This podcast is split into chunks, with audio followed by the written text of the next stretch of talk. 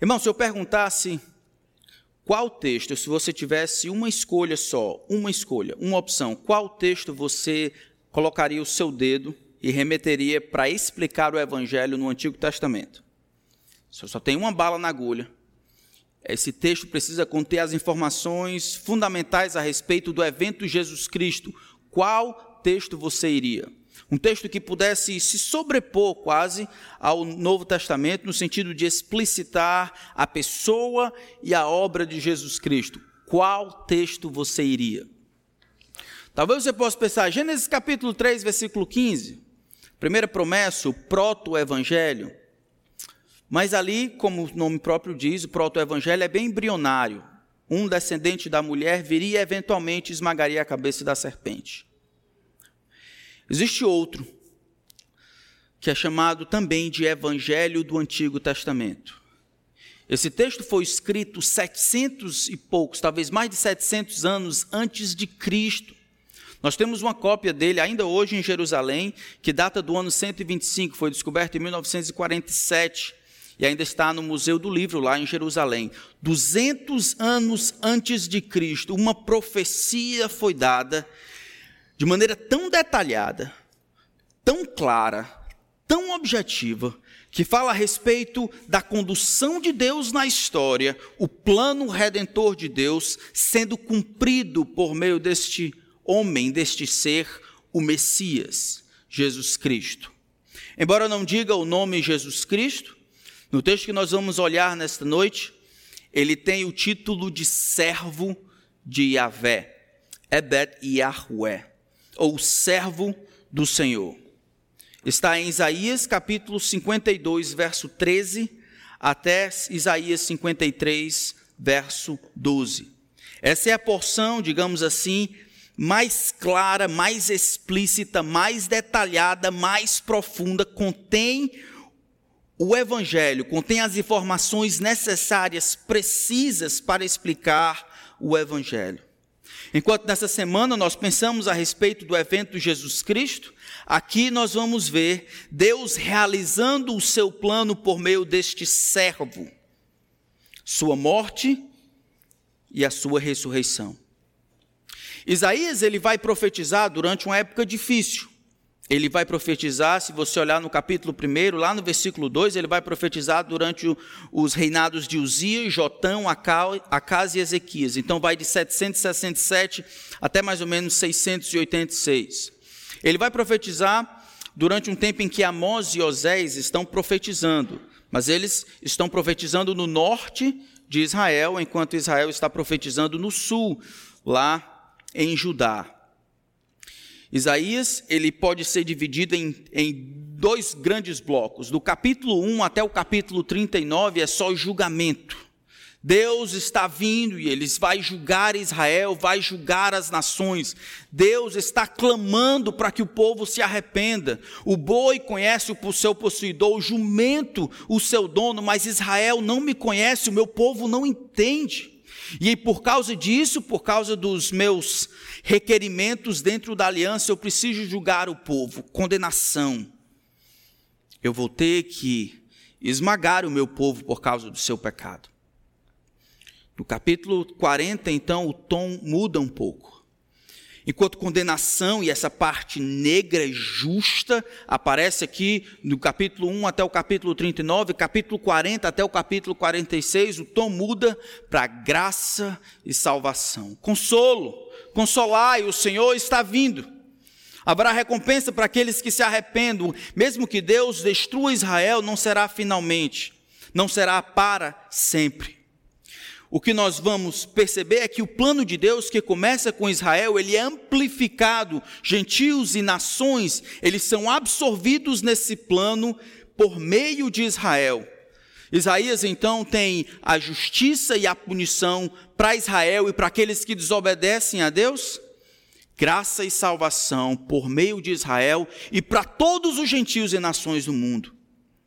Se você olhar no capítulo 65, de Isaías, no versículo 17. Isso é tão interessante porque ele faz referência a termos e ideias que são característicos do último livro da Bíblia. Versículo 17 de 65 de Isaías diz: Pois eu crio novos céus e nova terra, e não haverá lembrança das coisas passadas, jamais haverá memória delas. O texto de Isaías não fala somente do momento histórico em que eles estão vivendo. Tem um aspecto histórico em que Deus oferece graça e salvação, mas aquilo que Deus está querendo fazer, aquilo que Deus está por fazer, vai, vai impulsionar todo um plano que abarca não somente Israel e a sua história, mas o universo e o cosmos até o último dia. Revelação, ou o livro de Apocalipse, olha para trás e vê Deus criando céus e terra. Ele simplesmente está fazendo referência dos desdobramentos desse plano redentor que Deus vinculou em Isaías por meio do servo. O servo sofredor, o servo de Yahweh, o servo do Senhor, é o instrumento pelo qual, é o meio pelo qual Deus realiza o seu plano de restabelecer o seu reino, de consumar a sua vontade, de punir os pecadores, de salvar aqueles que quer salvar. Existem quatro cânticos dos servos. Capítulo 42, capítulo 49, capítulo 52 e, finalmente, capítulo 50. Esses quatro cânticos dos servos, do servo de Deus, vai explicando um pouco mais quem ele é e o que ele deve fazer para realizar a obra do Senhor. Capítulo 53, então, um, quando eu falar 53, eu quero que vocês entendam, é capítulo 52, verso 13 até capítulo 53, verso 12. Então, por favor, acompanhe enquanto nós lemos. Nós temos um objetivo sobrenatural de tentar cobrir todo esse texto em, em pelo menos uma hora. Vocês estão em casa, não vão precisar pegar ônibus, então vocês se aguentam aí. Os que estão aqui, Deus tenha misericórdia de vocês.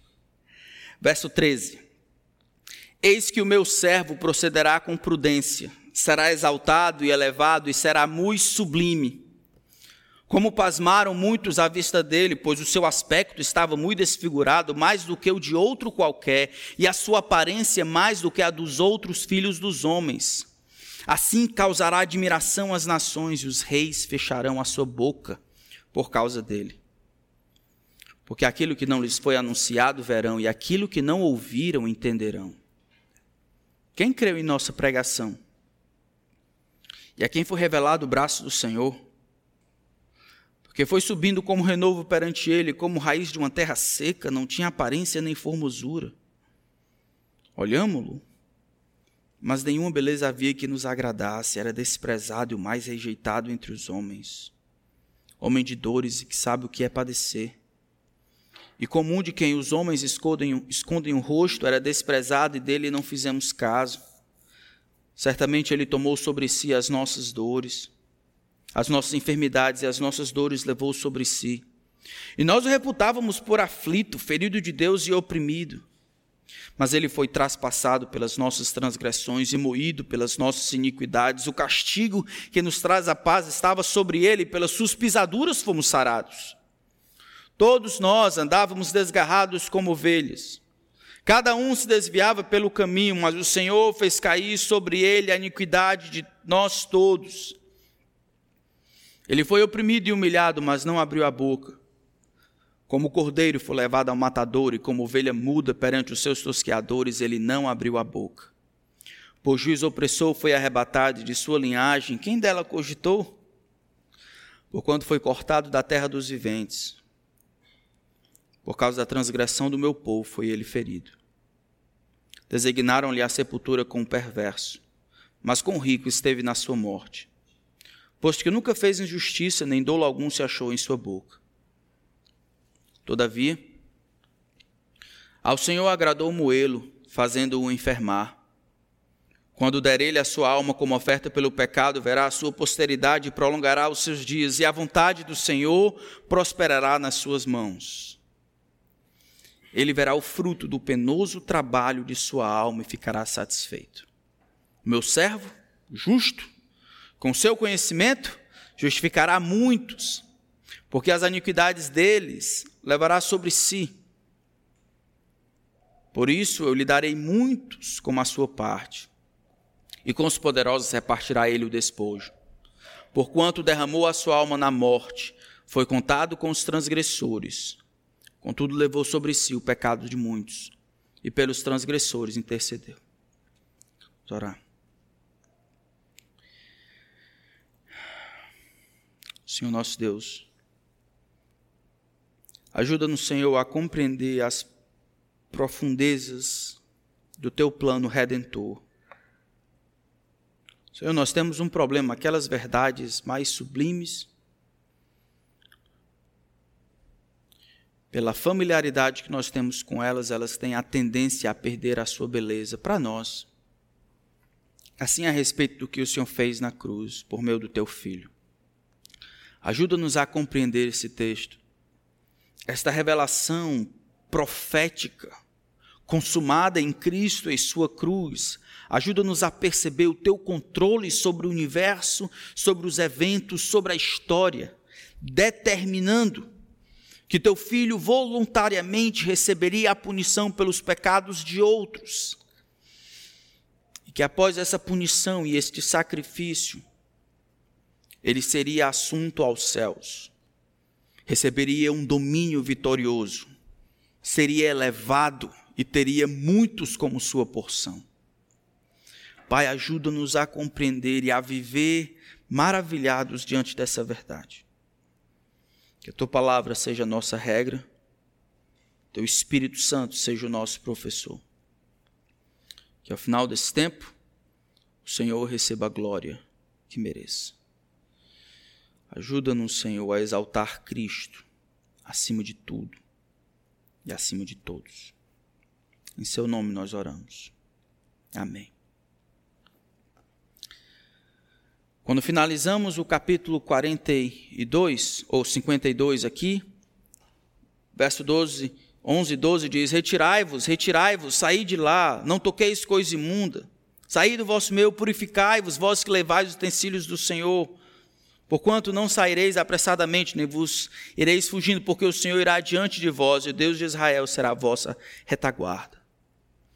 Nós fizemos a, simplesmente a passagem daquele primeiro momento de tribulação, de provação, de justiça vindo da parte de Deus contra Israel, contra as outras nações. Permanece ainda, mesmo com essa esse mandamento para sair de maneira apressada, de que Deus estará na retaguarda, de que Deus irá trazer consolo, permanece ainda uma pergunta que não quer calar, que o livro de Isaías tenta responder. Essa pergunta é mais importante de qualquer outra pergunta. Talvez é uma pergunta que nós lutamos na nossa vida. E aqueles que não conhecem a Deus precisam. Essa talvez seja a maior pergunta de todos. O maior problema, então, que essa pergunta tenta responder não é a respeito de dificuldades financeiras, não é a respeito de saúde, não é a respeito de problemas conjugais, não é a respeito de esperança. Essa pergunta ela não diz respeito a Há problemas que nós encontramos aqui que nós não vemos solução. O que Isaías 53 tenta responder é o problema mais fundamental da vida humana. É um problema que, da perspectiva de Deus, não existe outro igual. É o problema que todo humano, quando nasce, nasce predisposto a enfrentar problemas com essa questão. Deus prometeu então trazer salvação da parte dele para Israel e por meio disso afetar o mundo inteiro. E a pergunta é: como então Deus pode fazer isso? Como Israel, um pecador, um povo perverso, ignorante, insolente, rebelde, como Israel e todos aqueles como Israel em seus pecados podem experimentar a salvação de Deus? Como Deus pode tratar pecadores de maneira amigável? Como Deus pode se relacionar com seres humanos sem destruí-los? Sem ser impulsionado com a sua fúria justa e destruí-los e consumi-los? Se Deus vai fazer isso, Ele vai fazer por meio do seu servo. O servo de Avé, ele é a convergência do plano de Deus. E ele e depois dele, tudo mais que existe é afetado. O servo e esta profecia é o Monte Everest de todas as profecias. É aqui que Deus revela que 700 anos na frente, alguém iria nascer de forma humilde, ia ser rejeitado de forma cruel, ia ser assassinado de forma injusta, ia ser ressuscitado para a glória do Pai. Toda a história de Jesus Cristo que os evangelhos falam estão encapsuladas nessa profecia: nascimento, ministério, morte, vindicação, ressurreição, entronização. A história de Jesus Cristo está narrada aqui. E sendo que é dessa maneira, eu tentei colocar algumas perguntas só para ajudar a perguntar, a, a, guiar os irmãos nessa passagem. Eu queria perguntar quem é o servo o que o servo faz, como ele faz, por que ele faz. Versículo 13 e o versículo 15 é um resumo de toda a passagem. Versículo 13 do capítulo 52 até o versículo 15 é um resumo de toda a passagem, é uma apresentação do servo e do seu ministério. Eis aqui o meu servo, ele diz: ele procederá com prudência, será exaltado e elevado e será muito sublime. Essa apresentação do servo, versículo 14, pasmam diante dele, é uma apresentação meio paradoxo. Enquanto ele é sublime, enquanto ele é admirável, enquanto ele conhece as coisas, as pessoas pasmam diante dele. Ele não tem aparência nem formosura, ele está desfigurado. Enquanto ele atrai a admiração das pessoas por revelar coisas fantásticas, ele é ignorado, ele é rejeitado. Se eu pudesse falar desse servo aqui de maneira nordestina, eu diria o surrado e sublime servo de Avé. Essa é a maneira como ele está sendo descrito aqui. Como pasmaram à vista dele. Por que pasmaram? Por que se admiraram à vista dele? Ora, o seu aspecto estava muito desfigurado. Isso é, ele estava como que passando por um perrengue.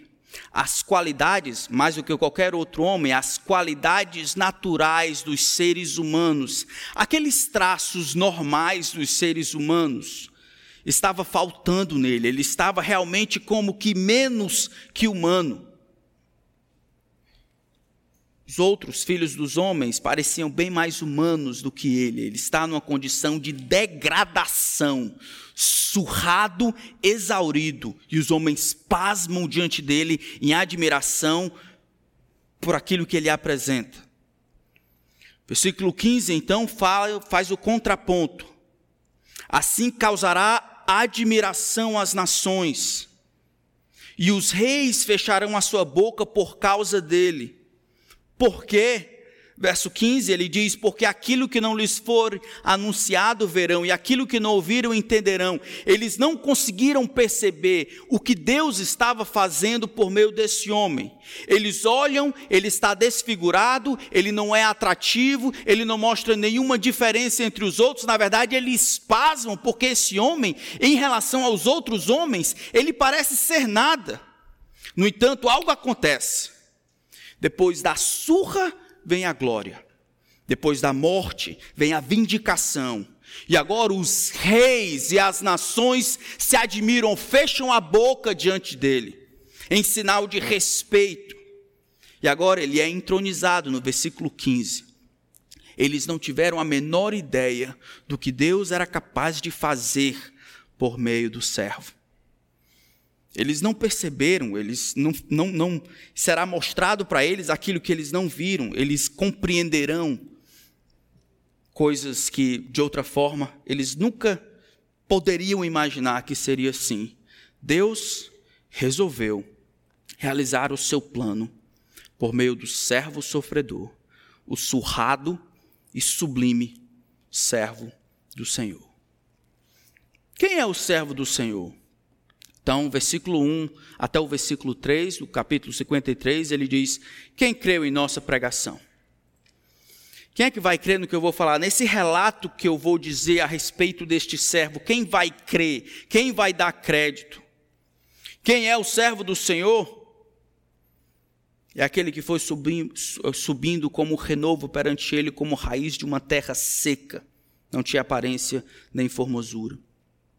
Aqui, pregação e braço do Senhor nada mais é do que os acontecimentos que Deus estava por fazer de maneira miraculosa. O agir de Deus. O braço aqui é o agir de Deus. Quem de fato irá crer no relato do que Deus estava fazendo ou estava por fazer por meio do seu servo? Quem de fato percebeu o braço do Senhor, o movimento do Senhor por meio do seu servo? Ora, ele foi subindo como um renovo, como um rebento, no meio de uma terra seca, isso é, numa terra árida. Se terra aqui está sendo tomado como o povo de Israel, ou como uma terra debaixo da escravidão de Israel, ele estava dizendo: está vendo? Ele nasce sem nenhum aparato vistoso. Ele nasce na brenha chamada Israel, debaixo do controle do povo romano, no cantinho lá distante, sovaco do mundo, esquecido. Ele nasce de maneira humilde. Deus e o seu braço estava agindo desde o começo. Deus estava movendo a história por meio daquele infante que nasce em Belém e se deita no manjedouro. Mas quem creu? Quem entendeu? Quem viu o braço do Senhor?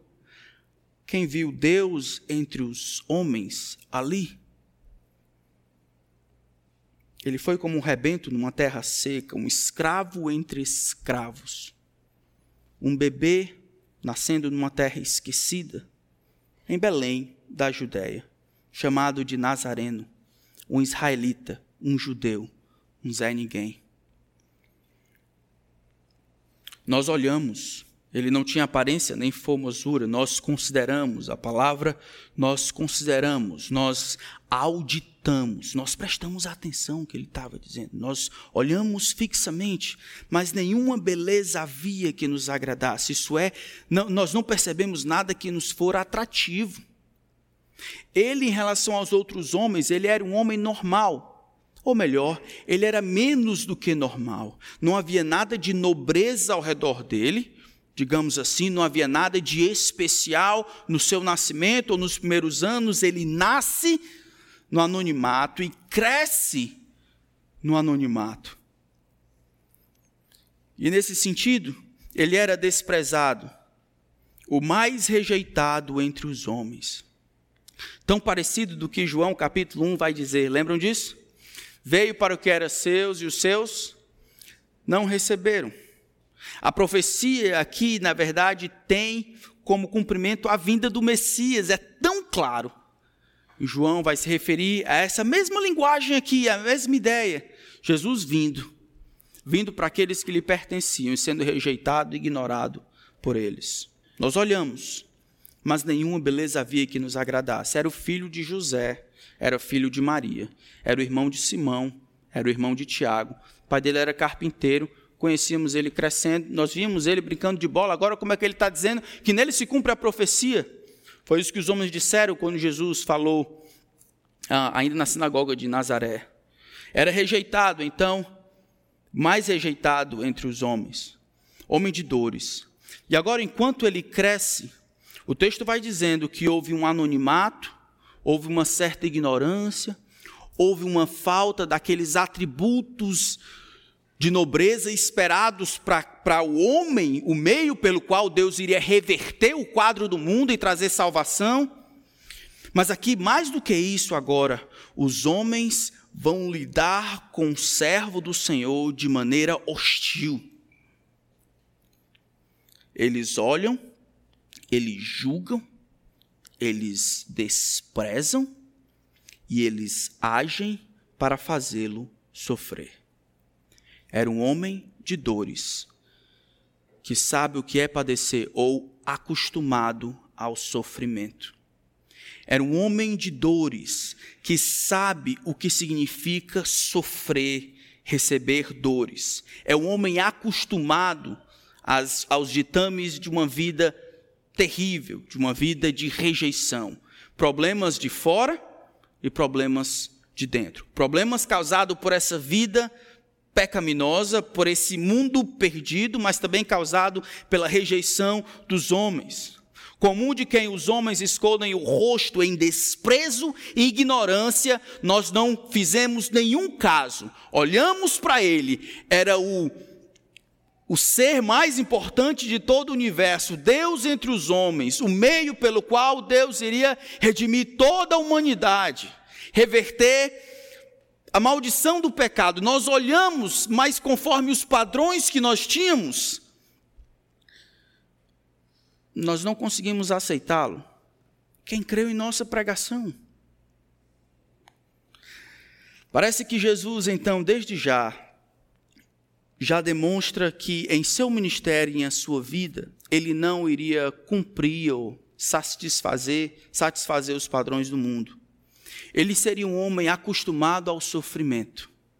Ele iria sofrer pela rejeição, iria sofrer pela incompreensão, iria sofrer pela cruz, pelos pecados dos outros, iria apanhar. O sofrimento aqui tem um aspecto amplo que ele, enquanto vive, ele sofre.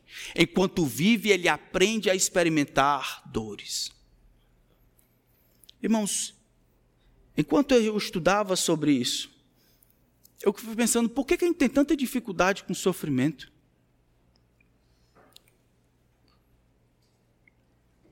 Por que, a gente não compreende sofrimento como Jesus entendeu? Por que, a gente não abraça o sofrimento, não em busca dele, mas o sofrimento que Deus planejou para nós antes da fundação do mundo? Por que a gente não abarca isso com perspectiva melhor? Que, que as irmãs não falam de feminilidade de acordo com a vontade de Deus? Por que as irmãs têm tanto vergonha do que os outros vão dizer? Porque a gente não se adequa aos padrões de mulher da modernidade. Por que, que os jovens têm tanto medo de dizer que querem casar virgem? E não assistem moralidade? Que querem se manter, querem ter abstinência sexual enquanto não casam? Por quê? Porque com medo de, de perder as coisas no trabalho, quando você decide dizer o que é certo e não enrolar o cliente? Porque esse medo, esse receio de, de falir ou de perder por aquilo que é certo?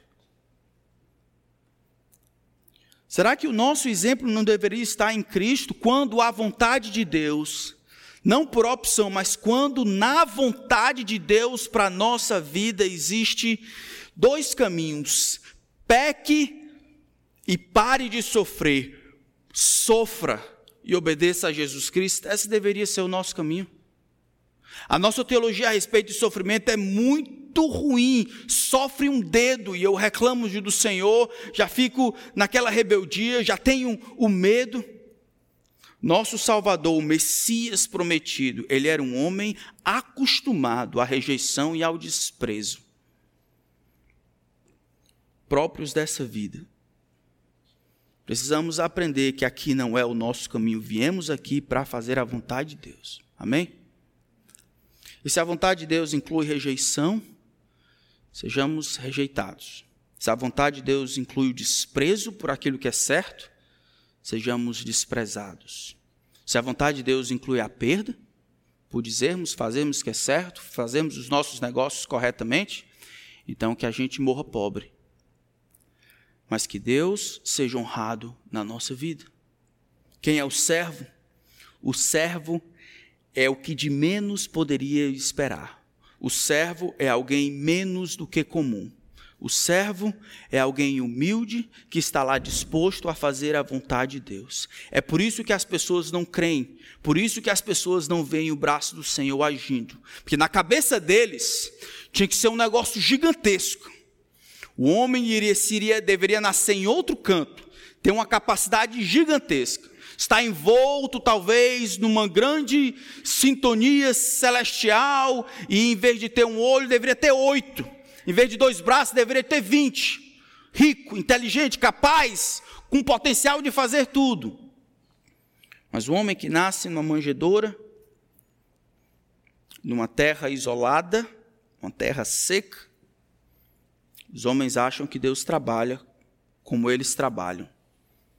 Deus pode fazer grandes coisas por meio do seu servo, mesmo no seu sofrimento. Depois de perguntar quem é o servo do Senhor, versículo 4 e 5, a gente pode perguntar o que, que ele faz. O que, que esse servo faz? E aí o texto diz: certamente ele tomou sobre si as nossas enfermidades e as nossas dores levou sobre si. E nós o reputávamos por aflito, ferido de Deus e oprimido. Mas ele foi traspassado pelas nossas transgressões e moído pelas nossas iniquidades. O castigo que nos traz a paz estava sobre ele. As suas pisaduras fomos sarados. O que, que ele faz? Sem sombra de dúvida, esse é o trabalho que ele faz. Do versículo 4 até o versículo 9, deixa eu explicar aqui. Aqui é o meio, o meio dessa segunda parte profética de Isaías. Isso aqui é muito interessante. Então, quando a gente divide do capítulo 40 até o capítulo 66, divide no meio, a gente vai estar em Isaías 53. Quando a gente está em Isaías 53, a gente divide mais ou menos no meio por estrofe, a gente vai estar nesse texto aqui, entre 4 ao 9.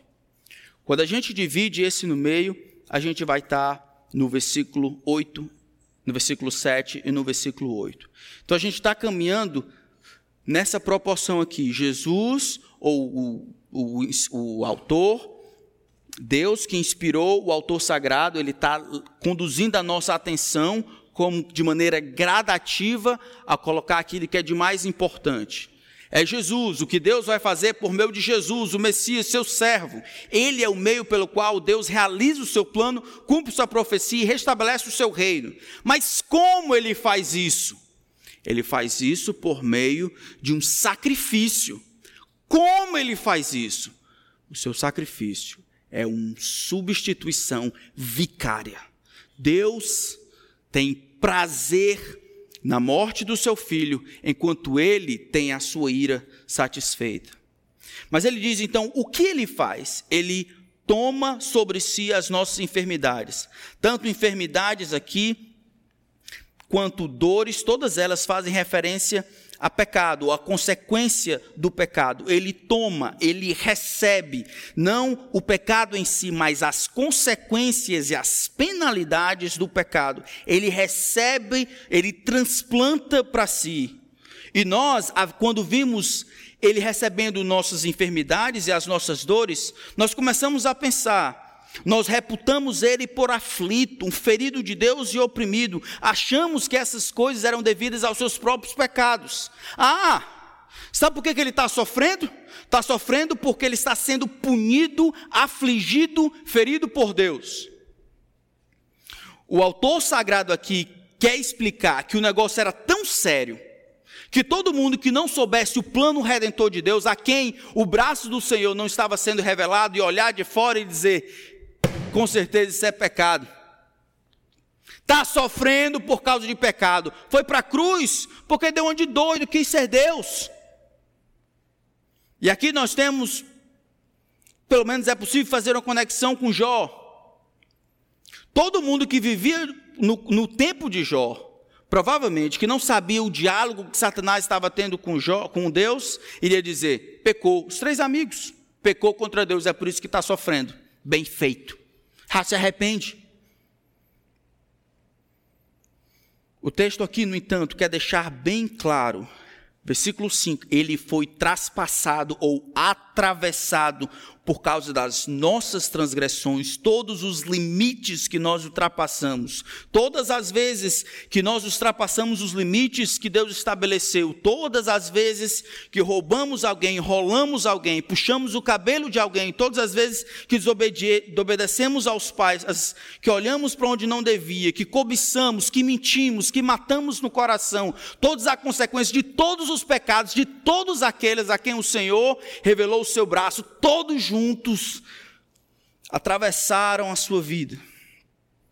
Ele foi traspassado, atravessado pelas nossas iniquidades, as nossas maldades. E a punição devida para as nossas maldades, que é a morte eterna, é essa que nos traz a paz, ela estava sobre ele, sobre os seus ombros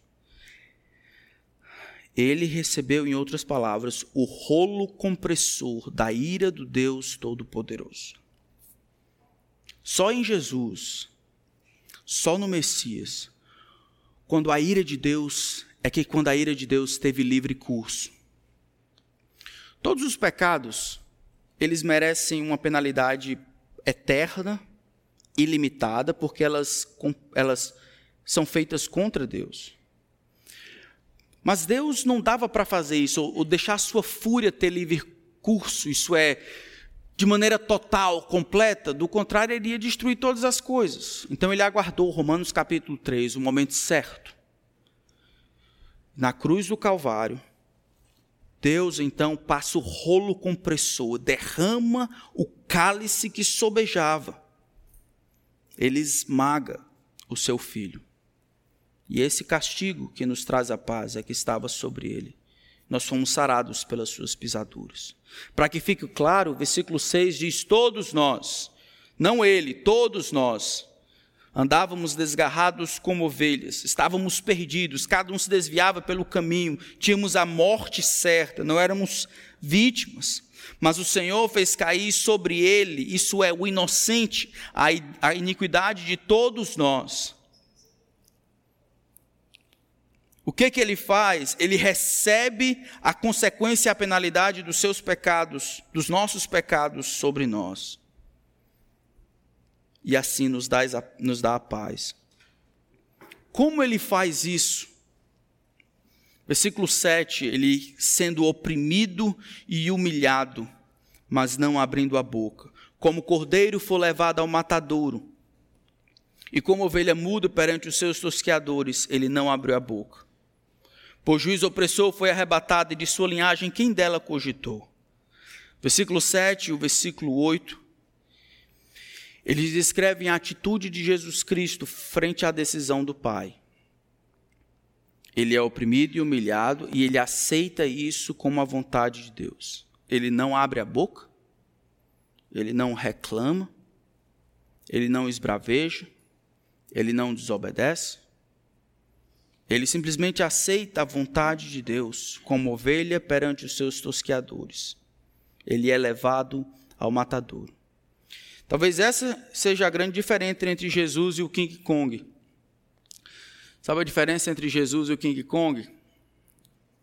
Então, se você assistiu o King Kong ou sabe da história do King Kong, então King Kong tinha uma ira e essa ira precisava ser aplacada.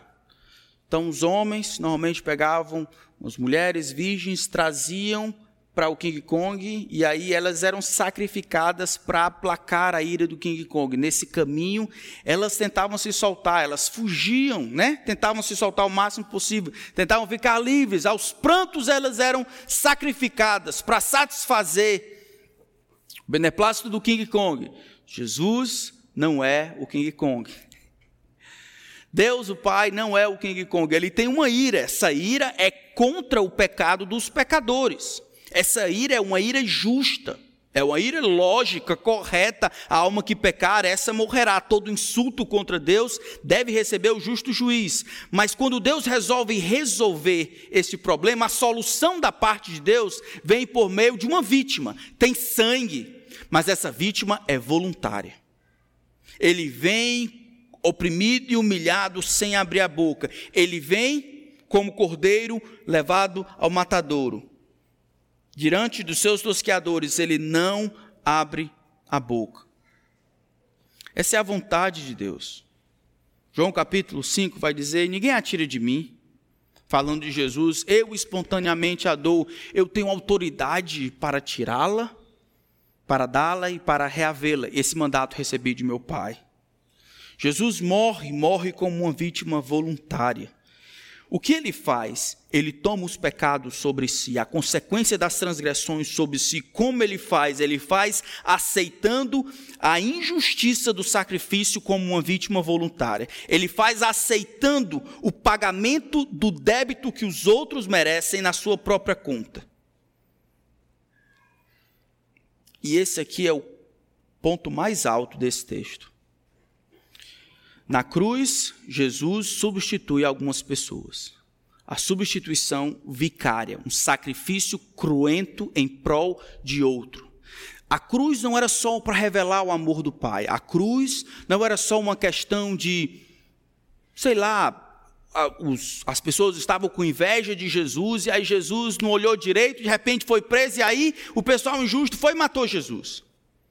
Jesus ele não falha ou não, não cai por acaso. Jesus não é morto por assassinato porque os homens resolveram matar um inimigo.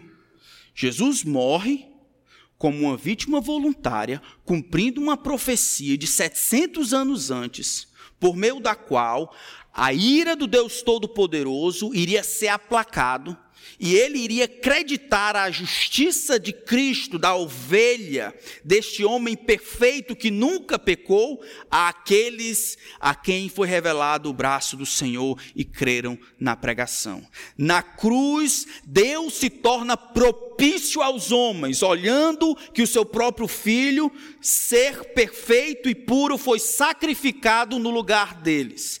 Na cruz, Deus pode finalmente abraçar os pecadores perdidos, porque agora eles são aceitos em Cristo na sua presença. Por isso que só existem dois grandes sistemas de religião no mundo: aqueles que acham que podem fazer alguma coisa e aqueles que sabem que não pode. Eles que não podem se lançam em Cristo. Por isso, isso a profecia tem muita aplicação para nós hoje. Quem que você está pensando em quem você está confiando para ir para o céu? Olha, se Jesus foi morto na cruz pelo seu próprio Pai, isso é, se Jesus, como sacrifício pascal, foi imolado para satisfazer a ira do Pai, você acha que Deus vai tratar você de maneira leviana? Você confia em quem para ir para o céu? Por que, que você acha que não vai para o inferno? Você acha que é bom? Você acha que é esperto, capaz? Porque sua mulher é salva. Seu filho vai para a igreja. Porque você conhece o pastor. Porque você sabe dois ou três versículos. Porque você diz que crê em Cristo. Você precisa confiar que na cruz do Calvário, o, o, o castigo que você merecia, a penalidade dos pecados que você cometeu foram pagas.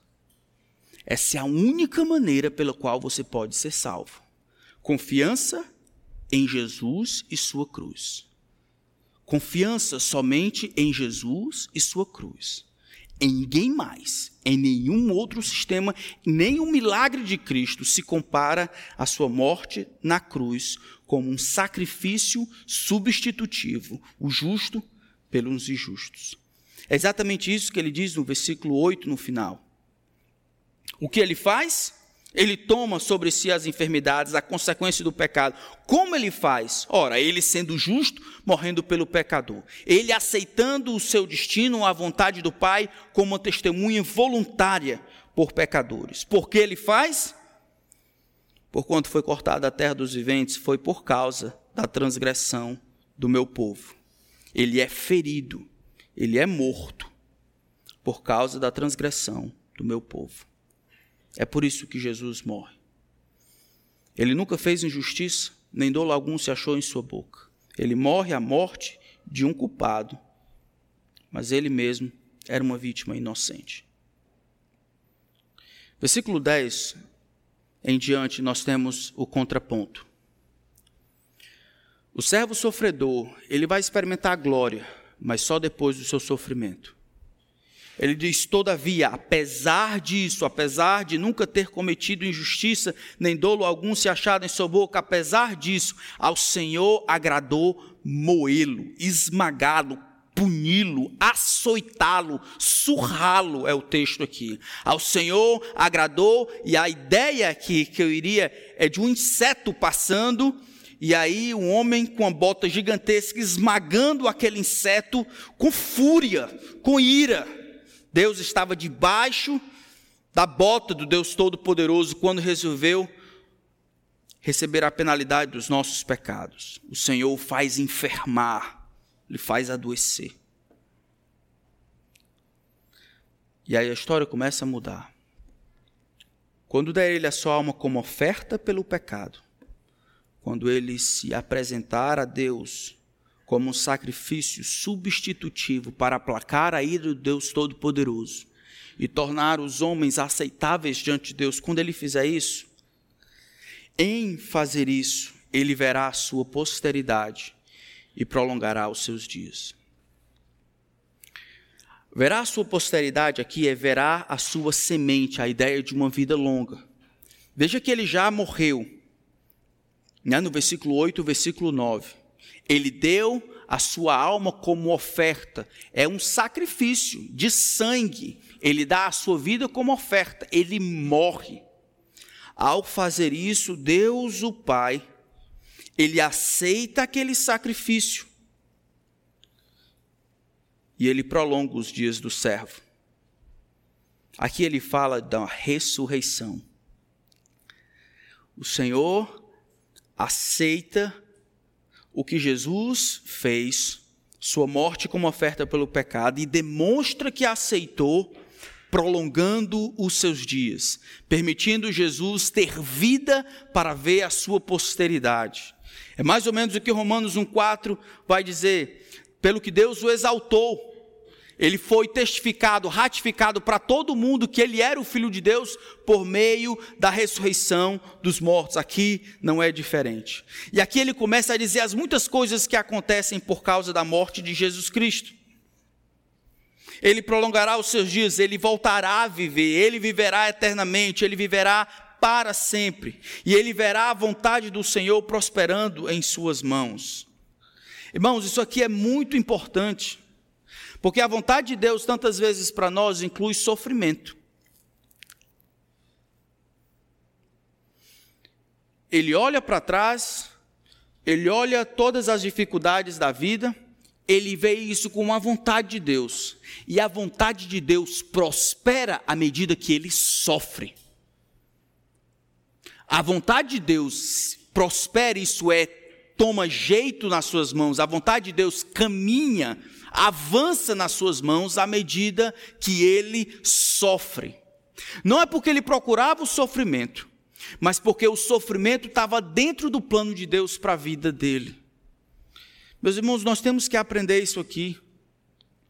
Esse negócio da gente fugir de todo sofrimento, achando que a gente pode diminuir as coisas que Deus traçou para nós. Deveríamos orar assim, Senhor, me ajuda a aceitar tudo que o Senhor tem preparado para mim.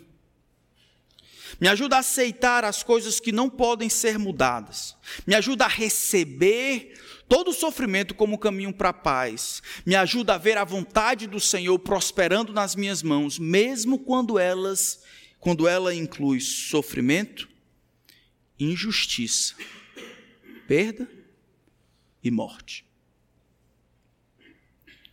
O servo do Senhor, ele é vindicado mas essa vindicação é só posterior à morte. Ele verá o fruto do penoso trabalho de sua alma e ficará satisfeito. Ele verá o fruto do penoso trabalho de sua alma e ficará satisfeito. Mais uma vez, a satisfação dele vem quando ele realiza a vontade de Deus. Ele realiza a vontade de Deus, essa vontade que inclui sofrimento, morte, injustiça, dor, enfermidade, desprezo. Jesus teve uma vida desgraçada, como a gente chama. Ele nunca foi compreendido. O pessoal que caminhou com ele durante três anos, depois que Jesus lava os pés dele, estavam conversando sobre qual deles seria o maior. Parece que estão pensando, após Jesus está indo embora aí, vão matar ele. Quem é que vai tomar conta aqui do negócio? Na última noite, quando eu tinha que orar com esse pessoal, pelo menos todo mundo foi embora e os três que estavam lá com ele, os mais amigos, dormiram. Não puderam vigiar comigo nem por uma hora. Ele é traído por Judas, o camarada viu Jesus fazendo os milagres por três anos e meio. Os líderes religiosos que liam sobre ele todos os sábados, nenhum creu. Jesus viveu apenas para servir, nunca foi entendido, nunca foi compreendido foi amado por poucos, algumas mulheres que foram visitar de manhã, até os seus irmãos não criam nele. Mesmo assim, ele olha para a sua vida difícil e ele fica satisfeito em ser fiel ao que Deus planejou para ele. Essa é uma lição fabulosa. Eu não sei o que, é que Deus planeja para vocês, nem para mim. Mas é provável que no meio da vida da gente vai ter umas partes que a gente vai sofrer. Durante esse tempo, o nosso desejo tem que ser muito mais do que sair do sofrimento, é estar satisfeito em cumprir a vontade de Deus para a nossa vida. Mais do que perder ou ganhar, mais do que se safar ou estar por cima, mais do que qualquer outra coisa, é viver para agradar a Deus, sabendo que não importa o que aconteça, essa vida é só passageira. O que eu quero é, como Jesus, que Deus esteja satisfeito com a minha vida. Que o trabalho penoso da minha vida para agradar o Senhor, de fato, seja aceitável diante dEle. O trabalho de Jesus, sua vida santa, sua morte na cruz, vai justificar a muitos porque a iniquidade deles levará sobre si. Não somente Jesus vai ser vindicado pelo Pai, ele vai de fato levar iniquidades deles sobre si, e aí as palavras muitos e nações já começam a aparecer. Jesus é entronizado. Lembra a profecia do versículo 15 do capítulo 52, quando os reis fecham a boca diante dele? Eu nunca pensei que isso fosse acontecer. Quer dizer que aquele menino que nasce em Belém é o rei dos reis e senhor dos senhores? Exato. Agora vocês têm que se calar diante de Jesus. Sim, aquele servo sofredor agora, ele é colocado na posição de eminência sobre todo o universo, tendo nome acima de todo outro nome, reclamando que todas as pessoas, no céu, na terra e debaixo da terra, declarem que Ele é o Senhor, para a glória de Deus Pai. Ele terá muitos como sua porção. Mas isso é o final da história, não é o começo. O problema é que eu e você, tantas vezes, queremos o céu na terra. Porque não queremos sofrer, porque achamos que bênção é daqui, alegria é daqui, sucesso é o daqui. Dinheiro, essas coisas é que, é que fazem com que o nosso céuzinho aqui aconteça. Jesus nunca esqueceu da eternidade.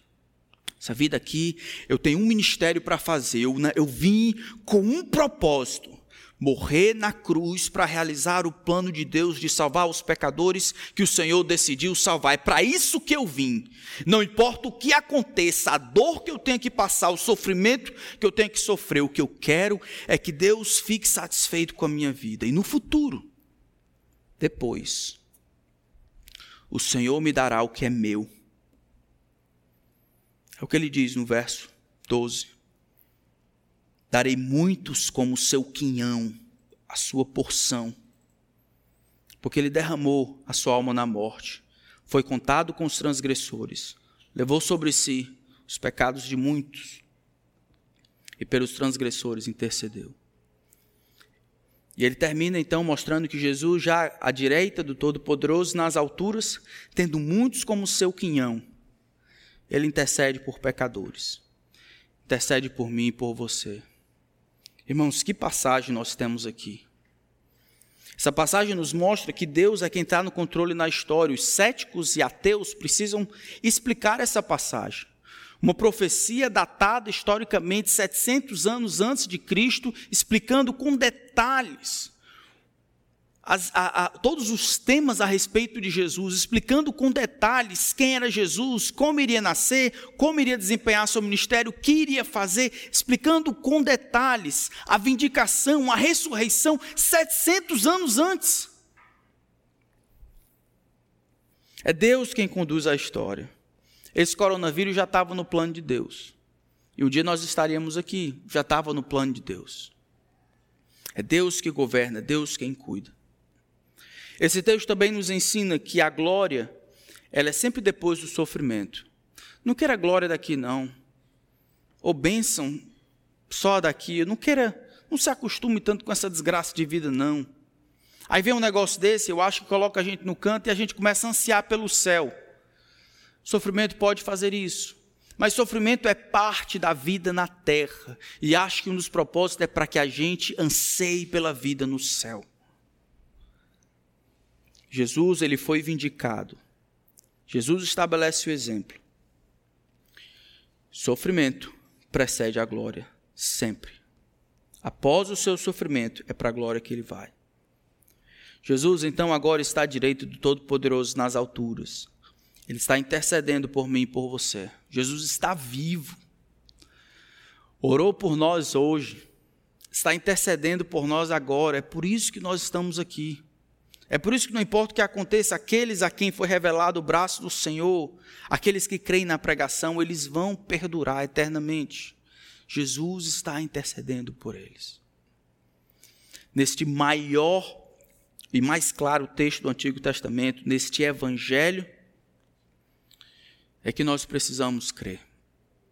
O Evangelho é a boa notícia de que Deus em Cristo salva o pecador. O Evangelho é simplesmente a crença de que nós estávamos perdidos como ovelhas desgarradas.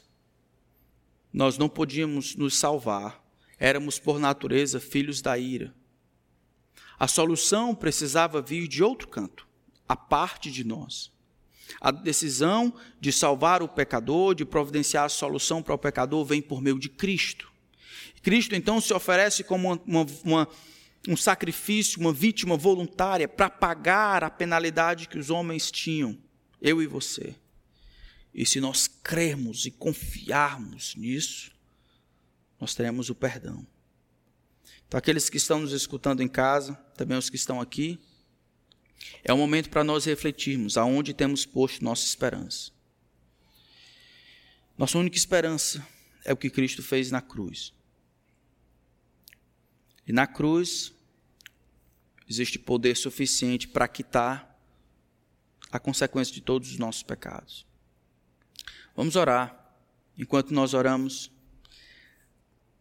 vamos pedir que Deus nos ajude a sermos fiéis a Ele como Ele foi fiel a nós. Sermos crentes e seguidores de Cristo, mesmo quando a vida é difícil, mesmo quando temos que tomar decisões difíceis, mesmo quando isso nos custa caro. Porque para Jesus, ser fiel ao Pai custou vida e morte. Pai, eu queria implorar que o Senhor abençoasse a tua palavra. Enquanto nós meditamos a respeito do que o Senhor fez por meio do teu filho, nós nos maravilhamos nem sempre é fácil perceber tudo que estava em jogo. Eu peço que o Senhor nos ajude a te amarmos de volta como o Senhor nos amou e tem nos amado. Que o Senhor, de fato, esteja acima de todos e de tudo na nossa vida. Que a nossa vida seja explicada somente pela nossa confiança e certeza e convicção da ressurreição dentre os mortos que nós de fato sejamos tidos por tolos e rejeitados e aceitarmos o desprezo do mundo por causa das convicções certas e verdadeiras que temos a respeito do que é real nessa vida. Que caminhar nos passos do servo sofredor,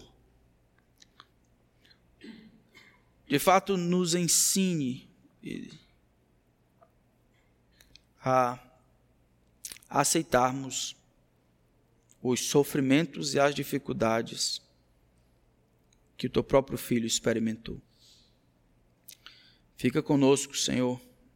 Fica com a tua igreja. Ajuda-nos a celebrar tua morte, tua vida, tua ressurreição e tua assunção aos céus. Em nome de Cristo nós oramos. Amém.